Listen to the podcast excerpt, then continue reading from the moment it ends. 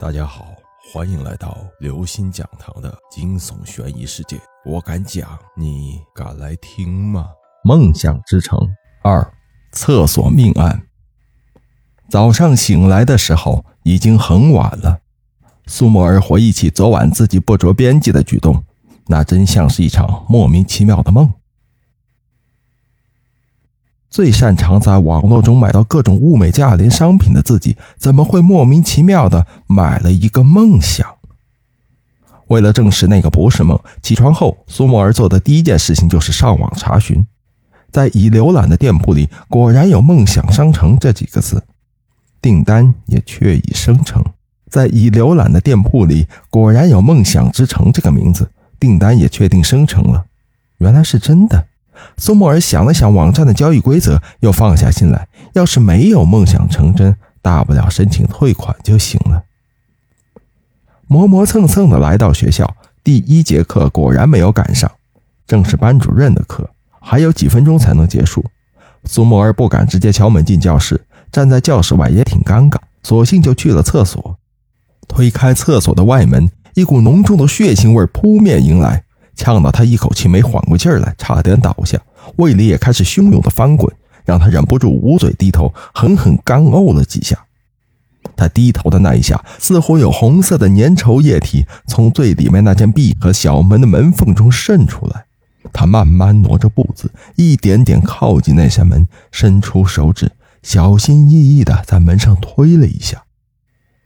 在那扇小门被推开的瞬间，一声凄厉的尖叫声响彻整个楼层。苏沫儿蜷缩在厕所的一角，依旧不停地颤抖。老师、同学费力地把他扶起来，只是他的脚步怎么也无法挪动半分。一具女尸侧身蜷曲在狭小厕所隔间内，身上、头发上血迹斑斑，凌乱的发丝下面是一张扭曲的血肉模糊的脸。尽管恐怖变形，苏沫儿还是第一眼就认了出来，死者是谭晨晨、年廷凡的女朋友。苏沫儿在同学的搀扶下，慢慢挪出命案现场。他靠着走廊的墙壁，深深地呼了一口气。不知为什么，他突然联想到了昨天在梦想之城购物的场景，一个不可思议的猜测窜进了他的脑子里。没事吧，沫儿？苏沫儿抬头，发现扶着自己的是钱笑。他和钱笑一向没有多少交情，在自己最无助的时候，没想到是被他搀扶着。苏沫儿回忆一个微笑，发现钱笑的脸色也有些苍白，像是也受到了惊吓。哎，这也难怪，看到这样血腥恐怖的场面，任谁都会害怕。下午，苏沫儿去会议室配合警察做完笔录。然后急急忙忙的回到教室。莫儿，你好些了吗？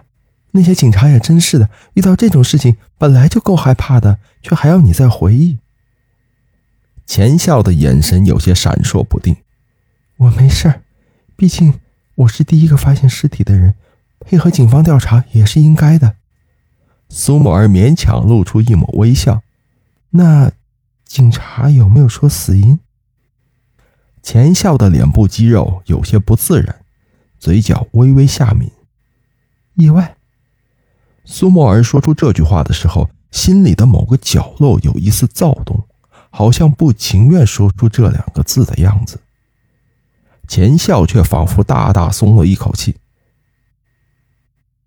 还好是意外。昨天夜里他将一桶水倒在厕所里的时候，怎么也不会想到今天会有人死在里面。那只是一个任务，他不过是按照要求做了该做的事情，和谭笑笑的死没有关系。那天死是意外。钱笑的脸上瞬间恢复了自然明媚的笑意。苏沫儿发现今天的钱笑有些不一样，尽管脸上毫无血色，却格外的美。可能是那一头海藻般的长发衬托着的原因，她整个人显得分外妖娆。苏沫儿记得钱笑以前的头发可不是这样的，干枯发黄，像杂草一般，甚至令人有些反感。跟钱笑告别后，苏沫儿转身走回教室，可转身的瞬间，他突然失去重心，脚下一滑，差一点摔倒，还好一双有力的手揽住了他的腰。苏沫儿回头一看，竟然是年廷凡。我是年廷凡，听警察说你是第一个发现我女朋友的人。他们都说晨晨是失足摔死的，我不相信。你能不能告诉我，你都看到些什么？年廷凡眼睛红肿，说话的声音有些哽咽。苏沫儿看着他的样子，心也开始疼了起来。对不起，我想我帮不了你。我看到的都给警察说了。苏沫儿的心底有一个声音在浅浅低诉：“你真的说了你知道的全部吗？”这句心声让他手脚禁不住有些颤抖。年廷凡失望的眼神愈加强烈，泪水夺眶而出。警察最终的调查结果是，厕所里面的隔间有大量水管交接，而且断裂的废旧水管也很多，一般很少有人去用。根据现场地面淤积的水渍以及出事地点内断裂凸起的坚硬铁管，最终认定死者是在最里面的隔间内上完厕所，推门出来时，由于地面的积水而滑倒。正巧撞在了一根断裂凸起的铁管上，铁管穿胸而过，死者当场死亡。警方和校方在做了一系列安抚人心的演讲后，认定这次命案是一场意外事故。